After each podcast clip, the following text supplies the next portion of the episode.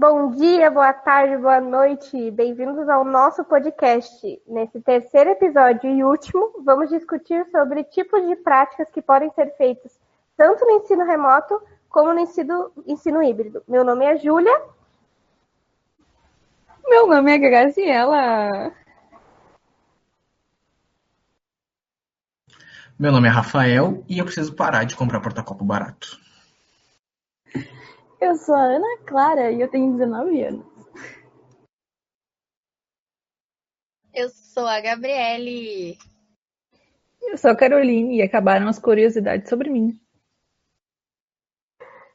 Então, o que podemos discutir sobre ciências dentro do meio da criança, dentro da sua casa, seu pátio? O que, que a gente pode pensar numa prática sobre isso?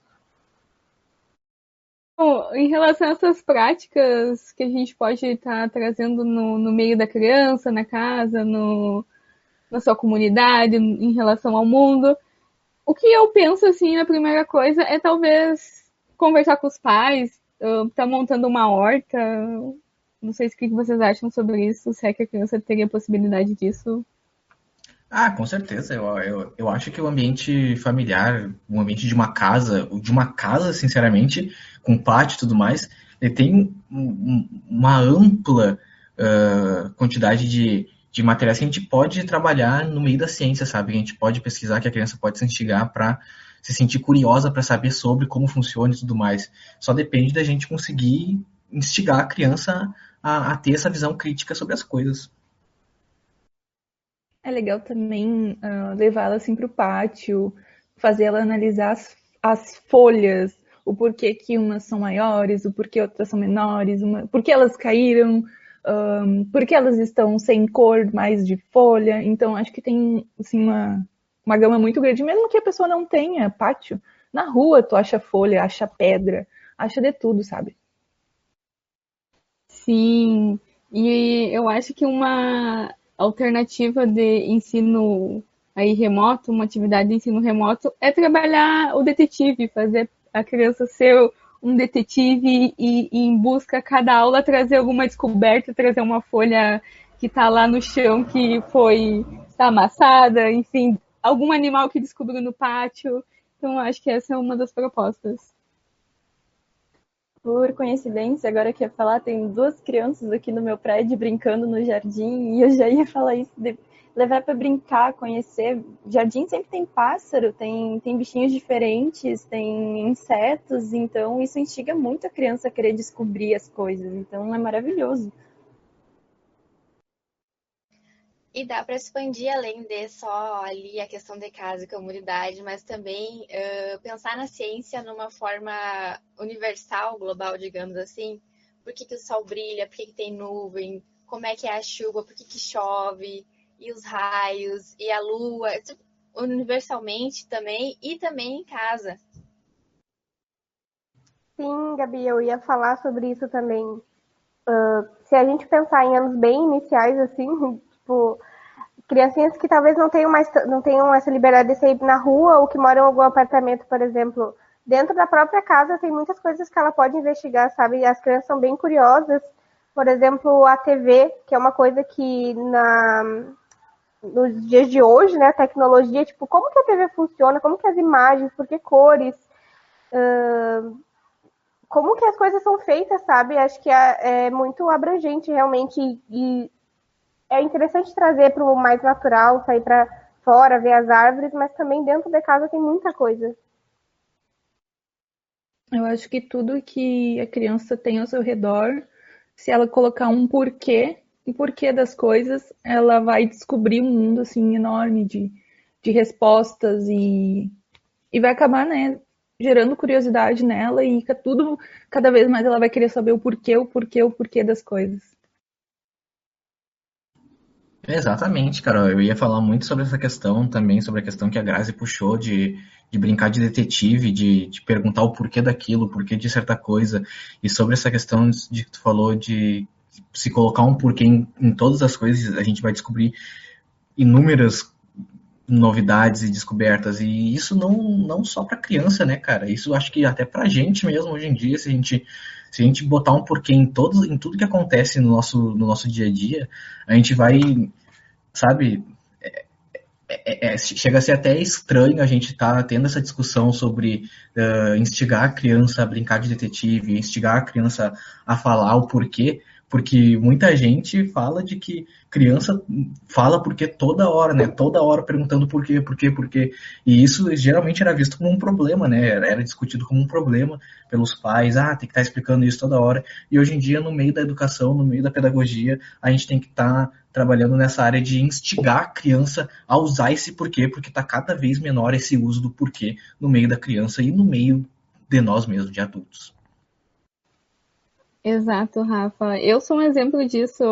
Eu acho que eu sempre fui bloqueada, assim, de estar perguntando por quê. E um exemplo aqui rapidinho. No meu apartamento tem várias joaninhas e a gente, meu Deus, o que, que as joaninhas estão fazendo aqui? Por que, que as joaninhas estão aqui no meu apartamento? E a gente foi em busca do qual o local que as joaninhas gostam, o que, que elas se alimentam, por que, que elas estavam ali. Enfim, então foi meio que uma descoberta que a gente fez com o meio ali da, da minha casa que tinha joaninhas ali, né? Eu acho muito interessante falar sobre isso e o papel do professor é realmente uh, não deixar o porquê morrer, né?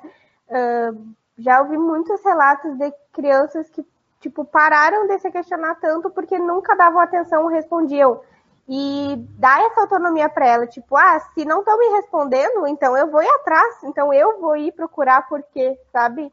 Fazer ela ter essa autonomia porque é importante para ela também, para não deixar esse, essa curiosidade dela morrer.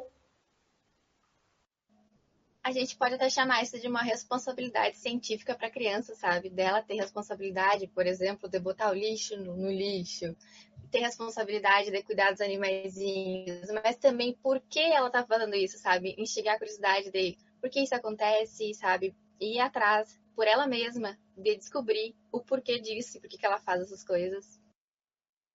Eu achei interessante essa parte que tu falou do lixo, porque a minha, minha lembrança que eu tenho na escola, de primeira coisa de ciências, assim, é aprender a separar o lixo. E que cada lata tinha uma cor e que essa cor representava o vidro, o plástico, né?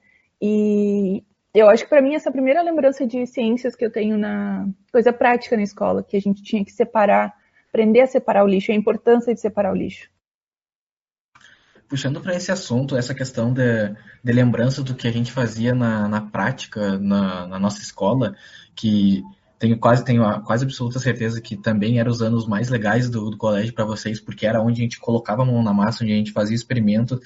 Uh, a gente pode puxar agora alguns ganchos de, de, experimentos que a gente fazia na nossa época escolar e que a gente pode fazer também uh, nesse ensino remoto. Uh, eu trago o exemplo, acho que o mais comum de todos, que é o feijãozinho no copo no algodão. Também vale lembrar que a experimentação é muito importante para a criança. Ela ter, é, ela fazer pelas próprias mãos dela, não ficar só na parte da teoria, porque tipo é muito fácil a gente chegar e falar, ah, tem que fazer isso, aquilo, aquele outro. Mas daí a criança não tem essa questão de contato, sabe, dela fazer, dela nunca esquecer como ela fez e daí ficar isso para sempre, sabe? Ela com as mãozinhas dela descobrir como é que faz como fazer e nunca esquecer que é mais importante, né? Que isso é aprendizagem. Mas até pra gente, né? Quando a prof postou lá no Moodle que a gente ia ter que trazer materiais, assim, simples, né? Mas para fazer o experimento, todo mundo já ficou empolgado, assim, pensando o que, que a gente vai fazer, como é que vai ser, e todo mundo cuidando do seu fermento e trocando informação, sabe? Então, se pra gente isso é muito bom e nos faz, sabe, se sentir atraído por aquilo, imagina para uma criança. Uh, uma coisa em falar da experimentação também, que é um pouco preocupante em casa, que nem sempre a gente vai ter controle se é a criança que está fazendo, né? Então, deixar muito claro que é para a criança, não é para os pais. Uma coisa é ajudar e não fazer para a criança. Então, é bem importante frisar isso, né? Que a experimentação para a criança que é o importante. Ela precisa desse contato. E em pandemia, ainda mais. Carol, puxando o que tu ia falar, que realmente eu ia tocar nesse assunto de, de atividades que podem ser feitas no ensino remoto, a prof trouxe muitas para nós, sabe? Usar a internet, uh, fazendo quiz, sabe? Uh, competição, porque todo mundo adora competição, tanto a gente como as crianças, sabe? Isso dá ânimo, dá adrenalina, sabe? Isso deixa as coisas mais divertidas e ao mesmo tempo tu aprende sobre.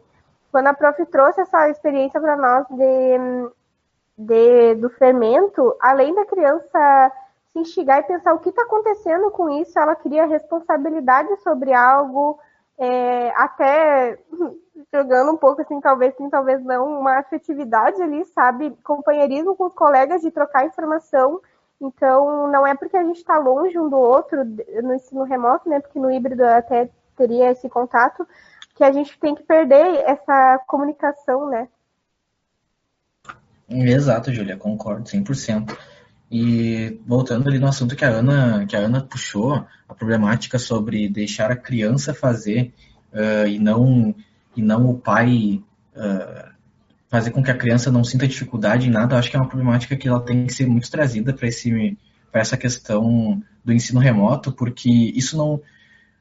Ok, até poderia acontecer no, no ensino normal, só que na, na, na nossa atual realidade, acredito que que tem muito mais janela para que com isso aconteça, sabe? Então, uh, acho interessante que a gente, sei lá, devia dar algum jeito, conversar com os pais, uh, a escola entrar em contato, fazer um conselho de pais para pautar esse, esse assunto, sabe? Porque, na minha opinião, é um assunto muito importante, porque os pais fazendo as atividades dos filhos, eles, eles eles não conseguem imaginar o, o déficit que eles estão que eles estão fazendo com que a criança atinja, sabe?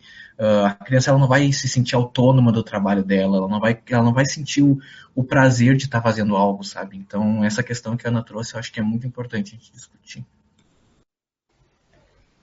Bem importante, Rafa, e só complementando que isso infelizmente é muito muito verdade, sabe? Os pais realmente estão fazendo os temas dos dos filhos, estão fazendo as atividades dos filhos. E uma ideia que eu pensei agora aqui foi se a gente for propor uma, um experimento nesse modo remoto, da gente fazer ao vivo. Ali com a criança, abre a câmera, vamos fazer aqui. E, ou pedir para a criança gravar um, um vídeo e mandar para a gente. Enfim, eu acho que essas são alternativas que podem tentar resolver essa situação, né? Isso que a Grazi falou do ao vivo também me lembrou das aulas da prof, né? Que é muito mais divertido. Tu tá ali rindo com o pessoal, tu consegue pedir ajuda para todo mundo. Então fazer ao vivo é muito mais engraçado, é muito mais divertido. Se der errado, deu errado, se deu certo, deu certo. E tá todo mundo ali junto como se fosse no presencial. Porque se fosse no presencial, a gente ia estar tá ali rindo um da cara do outro se a gente tivesse errado, a gente ia se ajudar. Então acho que torna muito mais atrativo então, eu acho que dentro de várias discussões que são que podem ser feitas, sabe, é, é uma coisa que tem sido muito difícil para os professores, acredito eu, e pensar em alguma coisa assim, porque é um momento novo e difícil de, sabe, levaria muito tempo para entender e resolver problemas que acabaram tendo dentro do ensino remoto, mas dentro de algumas possibilidades a gente conseguiu talvez trazer algumas, problematizar algumas coisas dentro dessa questão do ensino remoto e híbrido sobre atividades práticas. Eu acho que a gente só tem que. Uh, é uma fase que tá, os professores estão passando, né? Esse ensino remoto e híbrido, mas vai levar de muita aprendizagem, sabe? Tanto para os alunos quanto para os professores, para que eles não esqueçam também que quando eles voltarem ao presencial, as práticas vão ser importantes ainda, né? Bom, então eu acho que é isso, né, gente? A gente trouxe aqui uma roda de conversa, uma discussão bem ampla e que foi só o, o início de uma discussão que tem que ser continuada durante muito tempo. E, uh, bom, eu acho que é isso. Acho que nosso, é o fim do nosso podcast. A gente vai estar tá, upado no Spotify, caso vocês queiram escutar de novo, caso vocês queiram presenciar a gente lá. E é isso, gente. Muito obrigado. Esse foi o nosso podcast. Tchau, tchau. Obrigada, galera, por ter acompanhado aqui. Tchau, tchau. Obrigada por nos ouvirem.